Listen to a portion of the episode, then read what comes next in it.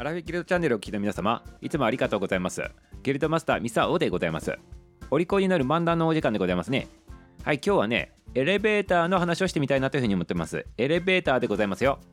はいなぜね今日ねエレベーターの話をするのかって言ったらねこのねエレベーターのねお話がねエレベーターからでございます。エレベーターからでございますね。はいすいませんよということでございましてね。ということでございましてちょっとねやってしまったんでございますけどまあね話自体はねエレベーターの話かもしれないでございますけどね。ぜひぜひね気軽な感じで聞いてくださいませ。ありがとうございます。ありがとうございます。はいそれではねエレベーターの日でございますけどなんでね今日はエレベーターの日なのかって言ったらねこれね1890年でございますね。明治23年でございます。東京浅草にある両雲閣っていうねそういったねレンガ造りのね12階のね展望台があったんでございますね。あるんでございますね。で当時東京のね景色がね見渡せるねあの大スポットという風にねなっとったということでございましてこちらの両雲閣ここに設置されたね日本初の電動式のエレベーターが一般公開されたってことがね由来になっとるわけでございますね。そしてこのエレベーターの日っていうのはね日本エレベーター協会というのが日本にあって1979年、えー、だからね昭和54年でございますね。制定された記念日というふうになっとるわけでございます。それでねこのエレベーターでございますけど実はねこれ明治23年に一般公開されたって言っておりますけど実は日本にはね100年以上前からねエレベーターがあったっていうことなんでございますよ。ただねあのこのようにね電動式のものではなくねあの手動式のものということでございます。で100年以上前はあったっていうけどもっともっと遡ってね世界にねあの目を広げてみるとどうなのかって言ったら世界最古のエレベーターというのはね皆様いつからあったと思うでございますか？ねいつからあったと思うでございますかね？これね実はね古代ギリシャでございますよ。紀元前でございますからもうね2000年以上前の話でございますよ。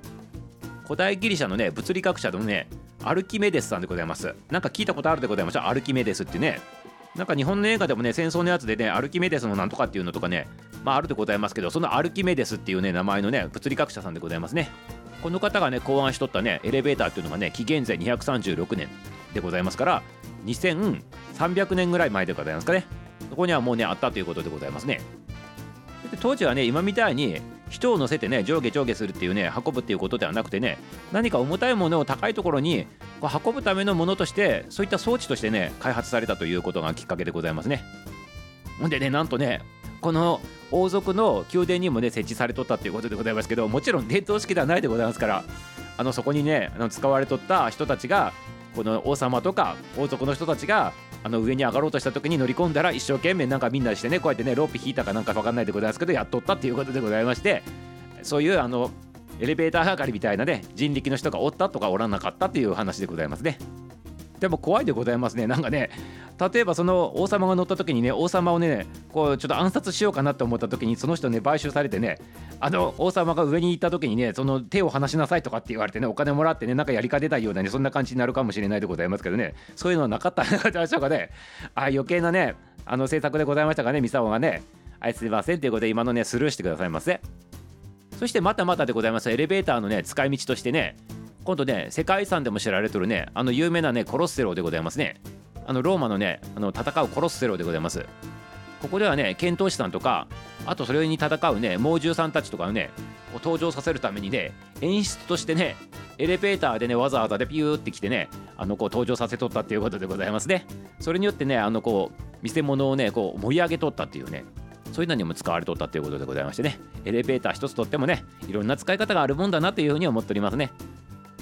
はいいかがでございましょうかね。エレベーターの話でございましたけどじゃあね今日ねちょっとまだ時間がねあるでございますから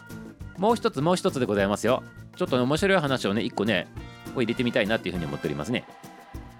はいちょっとねこれの結構真面目な話をね今からねちょっとしてみたいなと思ってございますけどいかがでございましょうかね。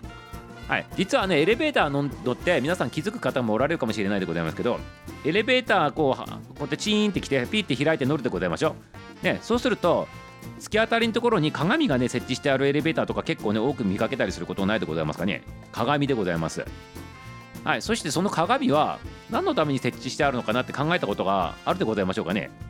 はい皆様 皆様大体の方が大体ねこう乗った時に自分のね見たりを整えるためとか顔を見るためとかねそういう風にね言われる方も多いかもしれないでございますけど違うでございます。違うでございますよ皆様。自分のね身のなりを整えるためのね鏡っていうことではなくて設置してあるんでございます。あれ実はね。ということでね何だと思うでございますか？そうじゃなかったら何だと思うでございますかね？おっとなんかね犯罪を防止するためっていうね声も聞こえてくるでございますね。はい。例えばあのぎゅっぎゅうに入ってるところでございますからね。混んでくるとね。で鏡があることによって犯罪を防止するね抑止効果があるんだと。まあそれもそうかもしれないでございますね。はい。でもね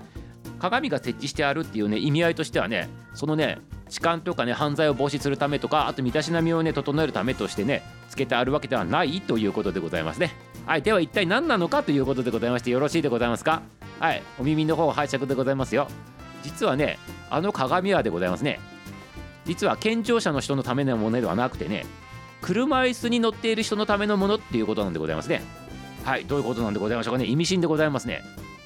じゃあねちょっとねシチュエーションから思い出してくださいませ。はいエレベーターを待っとりますと。車椅子の方がエレベーター待っとりますと。エレベーターが着きました。シーン。パコって開く、開いたひょんひょんひょんって開くでございますね。そうするとね車椅子の方がねこうねこうシュッシュッシュッシュって言ってね前に進んでいくでございましょう。で前に進んでいって扉がフィーンってしまった時は扉が後ろにあるわけでございますよ。そうすると突き当たりの方を向いたままね車椅子の方はね乗っとるわけでございますね。はい。でそうやってウィーンってねこう上がっていくか下に行くか分かんないでございますけどエレベーターが上下するでございますね。ここまでよろしいでまたついてきてくださいませ、はい、イメージ力がね大事なところでございますからね。イメージしながら出て聞いてくださいませよ。ここでね今度ねその階についてその車椅子の方がねね降りたい階に着いたと。でしましょう。その時にねチーンって言ってまたねその時にねこう後ろのね扉がフィーンと開くわけでございますよ。そうすると車椅子の方がねその扉から出ないといけないんでございます。だけど考えてみてくださいませ。乗った時はね前に突っ込んできたわけでございますから今度バックしてね戻らないといけないわけでございます。車椅子の方ね。そうすると後ろに人がおった時にぶつかる可能性があるでございますよね。そういう時のために実は鏡があるということでございますね。はい、察してくださいませ。鏡を見て後ろに自分のね後ろに何か障害物あの人がおらんのかっていうのを確認するために突き当たりのところに鏡が設置してあるということでございます。はい、よろしいでございますか？これによって車椅子乗っとる方が安全にバックしていってドアから出ていってエレベーターを降りれるというねそんなね優しい仕組みになっとるということでございまして皆様いかがでございますか？なのでね車椅子乗ってきた方はねあの、入ってきたらねぜひぜひ皆様健常者の皆様は車椅子の方が鏡見えるように必ず開けといてあげてくださいませ。ね、ということで自分のね身なりをねこう整えるためにね車椅子入ってきた方々のねこの目の前で鏡を塞ぐようなことは絶対にやめてくださいませっていうことをねちょっとね言っときたいなっていうふうに思っております。